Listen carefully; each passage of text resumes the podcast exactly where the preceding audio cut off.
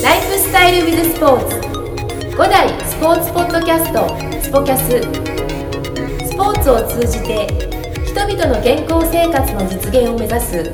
5大グループの提供でお届けいたします。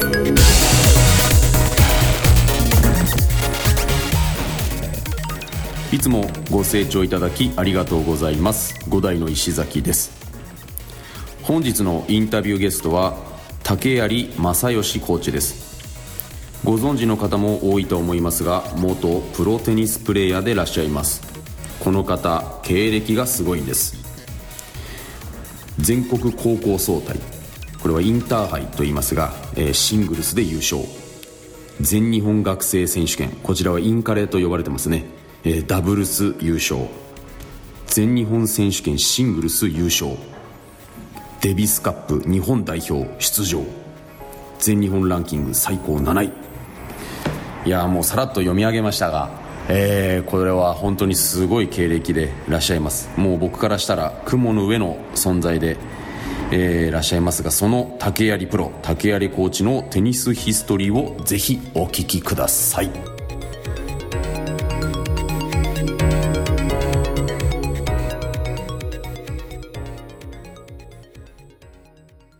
え第88回ポッドキャストスポキャス、えー本日のゲストは、えー博楽支店のコーチ竹槍コーチです。よろしくお願いします。よろしくお願いします。よろしくお願いします。竹槍コーチと、えーお呼びしていいのか竹槍プロと呼んだ方がいいのかというところで。コーチで、コーチ竹槍コーチで、はい。えーもうあのー これはですね、まあ、冒頭にも僕申し上げましたあのご説明はさせていただきましたが、はいい。まあ、いわゆるレジェンドといいますかテニス人としてはですね、あのーどうしてもお話をしたかったというところで、はい。こういった出会いに僕はあの個人的には非常に感謝してるんですけどあのー竹槍プロ竹槍コーチに、えー今日いろんなお話を、あの聞きたいと思いますのでよろしくお願いします、よろよろしくお願いします。えー、とまずですねどこからお話しすればっていうところなんですけど、はい。竹槍コーチがですね、えーテニスに、はい。あの出会ったきっかけっていうところからかなり遡るんですけど、はい。なんかもうちょっとそんなところからええ、はい。あのー小学校の低学年から、はい。け剣道をやってたんですね。剣。そうなんですね。ええ。で結構熱心に道場に通って、はい。で一生懸命剣道やってたんですけど、はい。で4年生5年生の時に、はい。あの家の近くにゴルフ場とテニスクラブができてで最初親父がゴルフやらしたかったみたいではい。で突っ立ってゴルフをこうや真似事してたんですけど、はい。体が動いて打たないんで、はい。ゴルフの場合は、えで横のテニス場でこうやってるのが面白そうで,、でそこでこう遊びで壁打ちをしてたらコーチの方に「僕やってみるか?」なんて声かけられて。はい。それがきっかけで 最初だから4年生から5年生にかけては月水金剣道行って川木道テニスやってみたいな。ああそうなんですね。そ それがきっかけだったんですね。へえ剣道もされてたんですね、えあのー僕はあの本当見るだけなんですけど、ええ。あの剣道ってなると、ええ。もうあのね竹刀とあのええ。防具と、ええ。ー完全武装した形で、え。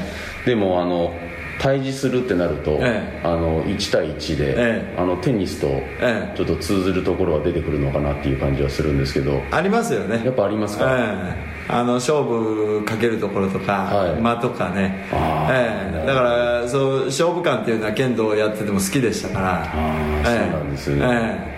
あのーそこのところであの、まあ、そういったきっかけがですね、ええ。テニス。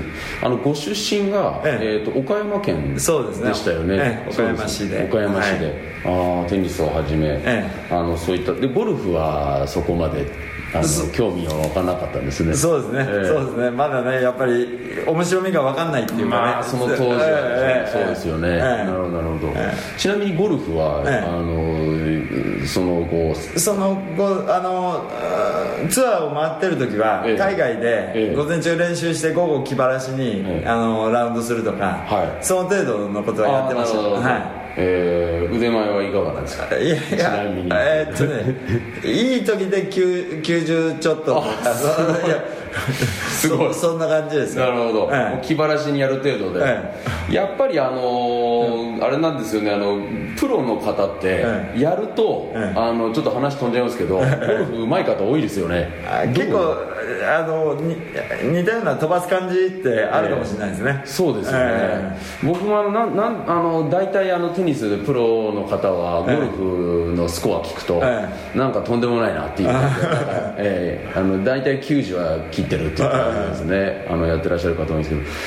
でもあの話を戻させていただきますと、はい。あのそういったきっかけで、ええ。あの始められたというところで、は小学校から始めて、でその後あのちょっとそのプロセスをですね、はい。これからちょっとお聞きしたいんですけど、はい大体どれぐらいから、えあ自分自身で、ええあテニスいけるなっていう感覚得たんですか？ああのはちょうどね、そのテニスを始めた頃に、はい。あのテニスがオープン化になってはい。プロ選手が海外どんどん出始めたんですね、はい。の走りも本当に走りですよね、はい。で日本でもあのプロの選手が出始めて。うーんでまあ景気も良かったんでしょうけどあのプロ選手がだんだんこう華々なや、な活躍をするようになって、はい。でやっぱり憧れていきましたねどんどんね。あの中学になる頃はもうプロになるんだぐらいの気持ち。ええ目標はね。なるほど。えそれはあのなんて言うんでしょうそういった方たちを、ええ。あのプロになっていく方たちを見ていて、えあのそのメンタル的には、えあのあ俺ももうそういうところに行くんだっていう、ええ。それはあのなんて言うんでしょう例えばですけどもうけすでに小学生から始めて、えあのすぐに結果が出はもう出ててしまってたのかそれともあのそういった結果が出ずに、ええ。あもう自分はそこに行くんだと思ってらっしゃったんですか？えあのですね、えテニス始めて1年ちょっと小学校6年ぐらいに、はい。あのー東京に全国大会に出てきたんですよ、はい。岡山からね、ええでその時に、えー、と12歳以下で準決勝まで勝ったんですよ、はい。ああが勝ち上がっていったんですよ、はいはいでまああの業界の方はご存知かもしれないですが丸山薫選手はい。と準決勝で当たって、えスコーンってやられたんですけど、はでも来年にはあいつに勝つんだってあ,、はい。あれぐらいだったらどうにかなるんじゃないかぐらいには思い始めて、ええだからまああのちょっと頑張ろうみたいな、もう当時からあのそういう気持ちは出てきてましたよね。あここであの丸山薫さんっていう名前が、あのー出てきましたけど、ええ。そうですよね。あのー同年代で一番最初の出会いに出たんですよね、彼はね。ええいやあのーもうやはり12歳以下っていうその時から もうあの戦ってらっしゃったんですね。あそうですね。そうそうですもう腐れんというかね、ええ。いやーすごいな。あのーやはりデビスカップもちろんあのー冒頭にも申し上げましたが、ええ。竹槍プロもですねあのデビスカップのあの、はい選手でしたので、はい。やはりあのなんて言うんでしょうそういう12歳以下いええわゆるあの小学校、えー高学年ぐらいからえに、その当時から今一番下で12歳以下でしたか？あのもっと下があった10歳以下っていうのあったんですか？いや当時は12歳、あ10歳以下もあったかもしれないですね。あったかもしれないですね。うん。でその12歳以下っていうことは大体あの小学校高学年になってきて、中1ぐらい中1までは早生まれが早生まれが入ってきてっていうところで、そうなるとちょっとした差が大きいですよねその頃っていうのは。そうですね。えーそう12年の差っていうのは。そうですね。えーはい早生まれでも大きいですし、はいうーん。なるほどいやその頃からあのもう12歳以下の時はもう全国大会に、はい。あの出てっていうところで,、でそういった経験を重ねて、えあの全国大会で、ええ。あのタイトルをええ。取ったのはええ。初めての時はいつなんですか、それがね結局高校に入ってからなんですよ。えそうなんですか、ええ。中学までははい。ランキングは日本で5番とか6番までしか行けなかったんですよ、はでなんとか1番になりたいっていうのもあって。いはいでえー結局あの私は柳川高校にすす進んだんですけれども、ねえはい。あの最初に全国優勝したのはあの柳川高校の3年の,、はい。あの夏ですねインターハイ。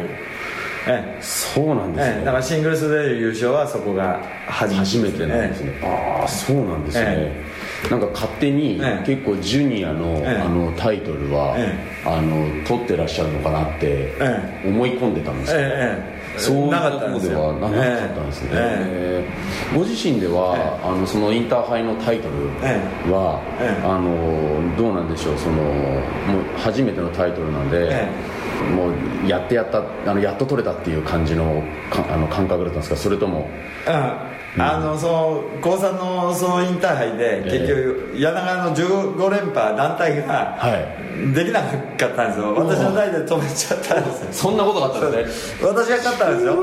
えシングルワンで一応ね。え 一応ちゃんと言ってこなきゃいけない。えただ私がキャプテンだったんで、はその代で15連覇できなかったっていう柳川ではもうそのお面を背負ったキャプテンなんですよ、なるほど。ええ、だからその後に個人戦なんで、はい。個人戦はなんとか死守しないとっていうこう使命感の方が強かったですからね、はい、えなあまあでもそうですよね、ええ。そのプレッシャーというのは、えちょっと想像ができませんけど、えあの想像するだけでゾッとしますね、えもうあの絶対に負けられないっていう、え。あのまあ、僕も高校生の時に、ええ。あの柳川高校とはえ2回対戦したことがあるんですけど、はやはりあの団体戦でのええ。その気迫と、えまた応援もすごいですから、えやはり、あのーなんて言うんでしょう、まあ、対戦相手としては、えその今思えば、ええ。あのーそこに対する、ええ。あの思いとか、ええ。かけ方が、えちょっと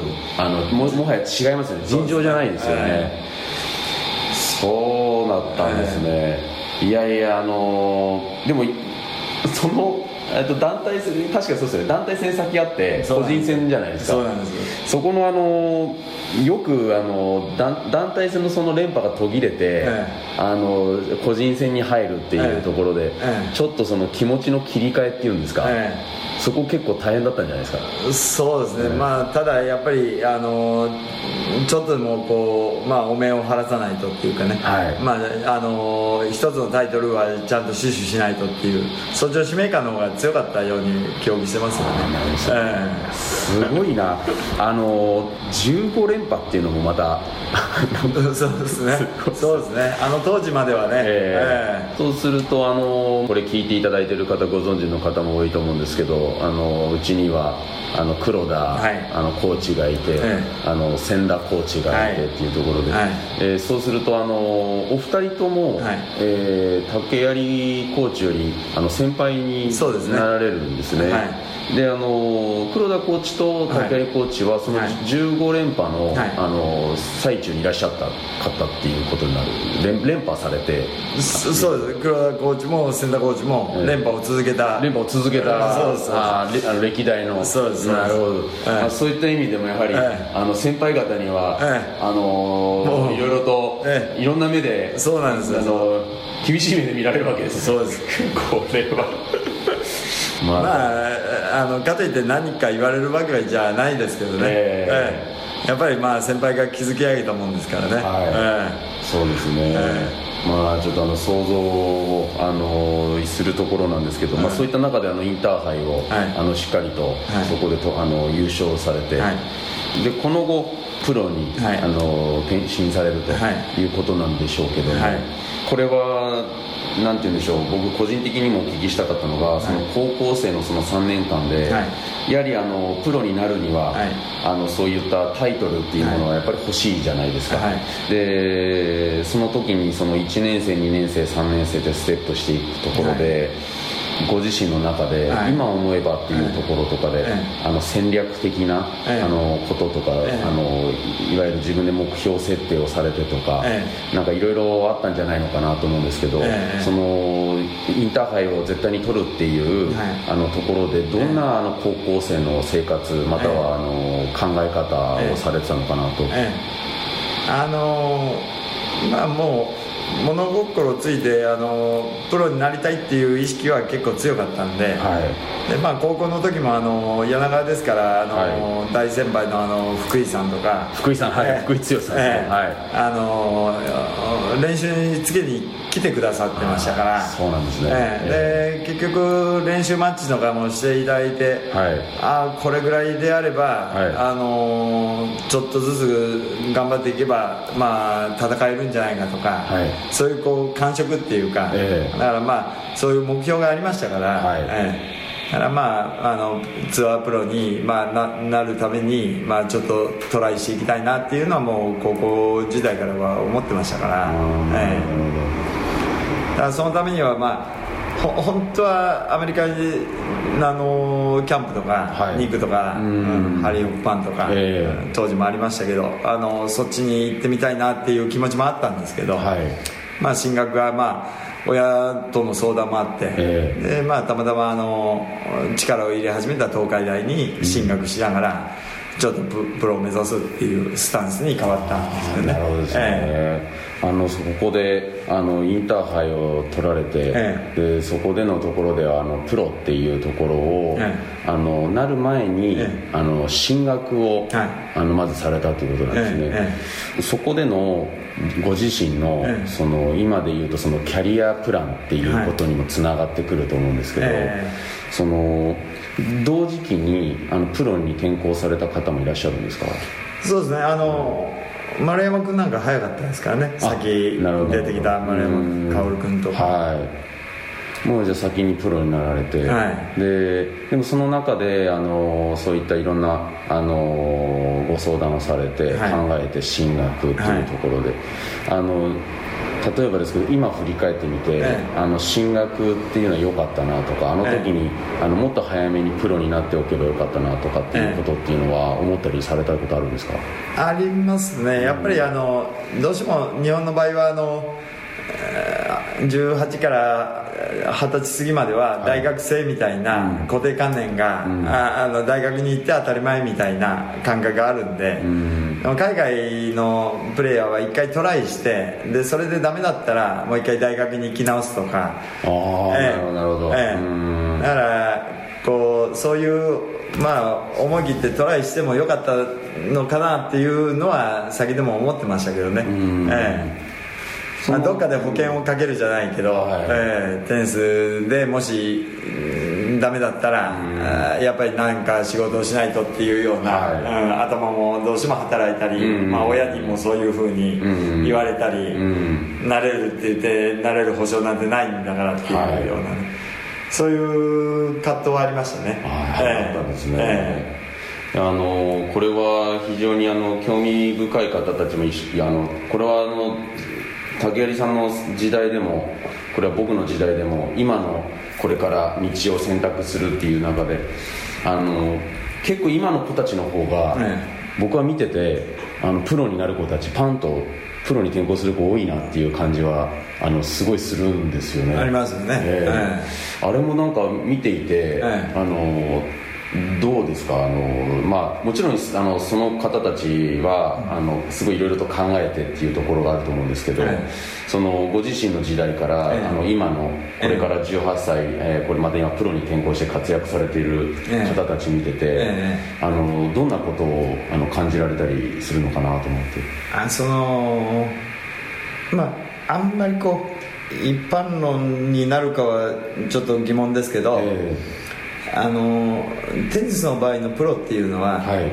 本当はあの国際ランキング、はい。ATP とか WTA とか、え。で上位で初めてツアープロっていうん。ことになるんで、はい。あの日本のこうプロ登録制っていうのはちょっとまた異質なところがあのあるんで、うん。本当の競技力を考えたら国際的に考えないとだから安易にあのプロになってもあの国際的に通じないと、はちょっとこれはこう無意味になっていくんじゃないかってええ。いうのも感じますから、うん。だからもうちょっとこう国際的なプロがはい。どういったものかとか、そういったあの情報公開っていうか、ん。あのちゃんとこうみんな周知できるような、あの状態の中で取り組まないと、はい。中途半端な結果になるケースが多いんじゃないかって気はしてますけどね、まあ、そうですよね、え。やはりあのその当時、まあ、もちろん先ほどお名前が出てた、ええ。あの先輩でいらっしゃるあの福井剛さんですとか、えあのまた同期の方々でプロになったりとか、えでその当時あのなんて言うんでしょう、えープロのその ATP の世界ですとか、え情報というのは、ええ。あのテニス界にとあのいてどうだったんですか？結構入ってくるものだったんですか？それともまだあの情報的には、ええ。あのなかなかすぐには入ってこない情報の時代だったんでいやすか情報はありましたよね。ありましたええ、ただ日本からあの海外に通夜に出ていくのがやっぱり大変今も大変ですけど、ええ。それはもう変わりなく大変は大変で。で当時はあの景気も高度経済成長とか、はい。バブルとか国内ツアーだけでの賞金っていうのも、はい。若干そこそこはありましたから、えだから国内だけのツアープロみたいな、はい。あのーまあ、ゴルフでいうこうアジアゾーンとか、ええ。そういうこ感じの、あのツアーはありましたからね。ああなるほどですね。ええ。だからまあでもやっぱりせ当時から世界基準で考えとかないと、やっぱりどっちつかずっていうか中途半端で皆さん国内でいくら勝ってもご存知ない方も多いですからね、うんえそうですよね、え。あのーやはり、まあ、僕らの、ええあのー親の世代、えーそして、あのー祖父とか祖母の世代、であのテニスっていうところであの一時期はそのテニスブームっていうのがはい。一時期あったんですよね、はい。はでその時にあのやはりあのよく見てた方たちは、はい。あの往年の世代の方のテニスプレーヤーの方たちの名前を、はい。テニスはしないけど、ええあの知っているっていうえこともよく、ええ。あのあなんで知ってるんだろうって思ったら、やはりそういったところでは、えあの日本国内でもええ。しっかりとそういったプロツアーというのがあったり、えあのフォあのすごい選手をあの、ええ。フューチャーされている時があったんですよ。ね。なんかあの今僕らからすると、ええ。やはり今今で言うとグランドスラムまで、ええ。なかなか行かないと、え。あの名前も知ってもらえないというか,、ええ。なんか結構ある意味、あの国内では食べていくのが、ええ。あの賞金もらっていくのが難しくはえなっているけれども、え生きていくにはっていうところでは、ええ。やはりレベルがすごい高くなってるのかなって感じがするんですけど、そうですね、やっぱりあの国際いつもテニスの場合は国際的なランキングを基準に考えておかないとやっぱりもうダメだとは思いますね。それはねさああのそうしたこの柳川高校を、えあの卒業されて、ええ。ー東海大学に、あの進学されながら、えこれはあのやはり、えー大学でも、はい。あのそういった団体戦もあって、ええ。ーそして個人戦であるあの、ええ。インカレっていうものええ。がありますけれども、はい。これはあのやはり、まあのプロの道をあのやっていくっていうところでは、はい。やはりそういったあの全日本学生、はい。えーそしてあとはあの全日本選手権っていう、はい。あの大会が、はい。まあ、こちらもちろんあの全日本選手権っていうのは高校生でもあの出れるものだとは思うんですけども、よりあのなんていうんでしょうあのプレーが、はい。あのプロと、はい。あの近い、はい。あの世界で戦うように、はい。あのなられると思うんですけどまさに先輩リーダーの福井剛さんがいらっしゃる世界あのこうやって入っていくっていうところで。はい。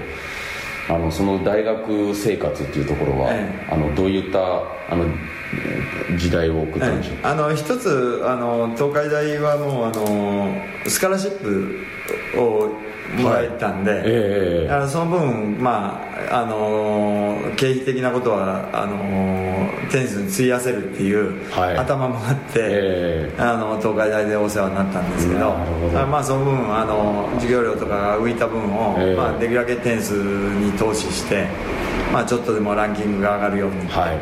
トライはしてましたけどね。あーあこれはあの本当にある意味あのそういったことを意識されて、ええ。あの選択したあの大学だったんですね。えそうですね、うん。まあ、経済的なええ。ことも含めて、ええ。これはでもとても大きなあのことですよね。そうですね、ええ。えまあ、大学によってそういうこう特大制度とか、はい。まあ、そういうところを設定してるところもあるでしょうし、うん。まあ、一生懸命やる学生にとっては一つの条件にはなりますよね。そうですね。えこういった中ではあの大学生時代というのはあのどういったところの環境で練習されてたんですか？えあのもう大学東京に出てきてからはええ。ナショナルチームの強化メンバーのには入れていただいてたんですよ、はい。えだから私とかあの当時の土橋君とか、はい。あと村上武史君とか今はい。ワウワウなんかでも活躍してえ。えーあのナショナルチームにあの入れていただいたんで、はい。当然先ほどの福井さんとか、はい。あの日本のトップの方と一緒に練習でするような環境はあったんですね。あそうなんですね。ええヒーティングあパートナーみたいな、はい。当時のあのナショナルメンバーが練習する場所というのはええ。どちらでいらっしゃるあ結構成城のテニスクラブとか。あ正常ええ。えあと田園ですよね。あ田園、ええ。あ今もある。あの田園。テニスクラブ。そうですね。あ。を貸していただいて、ええ。あそあのそういったところでえやってたんですね、えそうなんですね、え。ええ。民間のクラブを借りて、はい、えあそうなんですね、ええ。まだナショナナルトレーニングセンターみたいなああいう施設はできてなかったんで。あ今の今はえすごいですよね、えそうですね、え。ええ僕の世代ではあのナショナルメンバーはですね、ええ。あの朝日生命、はいはいええはいあの久我山ですかねそうですね。ええはい。があのありましたが、えもう当時はまだなかったんですね。あいや久我山も使ってました。あ久我山も使ってた使ってました。あはい。はい。あじゃあいろんなところで、ええ。あの場所はあとのサーフェイスを選んでみたいな。はい。なるほど、ええあそういうことだったんですね、いやでもあのそういった中ではもうほぼじゃあ、あのプロと同じような、あのそうですね。ええ学校の授業があの終わってっていうところで、ええ。もうすぐに、ええ。あのそういった環境に身を投じてらっしゃるっていうところだったんはい、一応学校の条件がまあ可能な範囲で大学の練習には参加して、あとはまあ実践に任せるっていうことだったんで、はい、この中であの進学というものを、えあの選択しながら、ええ。でもやっていることはあのもうほとんどプロと、ええ。あの近い形での生活になったと思うんですけど、えこういった中でのあのなんて言うんでしょう葛藤といいますか、え何かく苦しかったというか大変だったということっていうのエピソード何かありますか？そうですね。やっぱりあのまあ今の学生さんもそうですけど、はい。まあ、あの授業との両立とか、はい。単位を取ることとの両立とか、え当然私はスカラシップもいただいてたんで、はい。留年なんかするとそれがもう切られちゃうんで。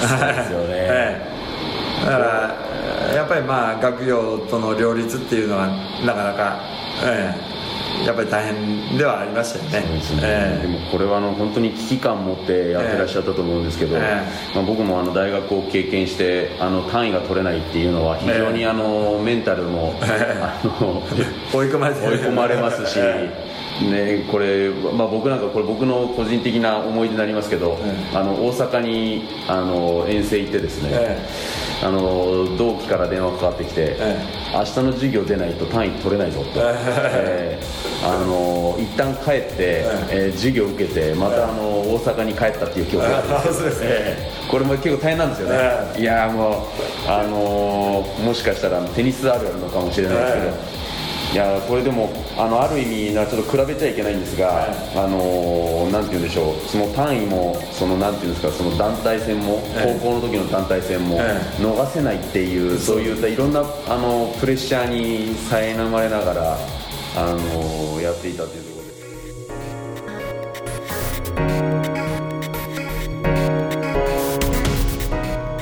この番組は提供5大グループプロデュースキクタスでお送りいたしました。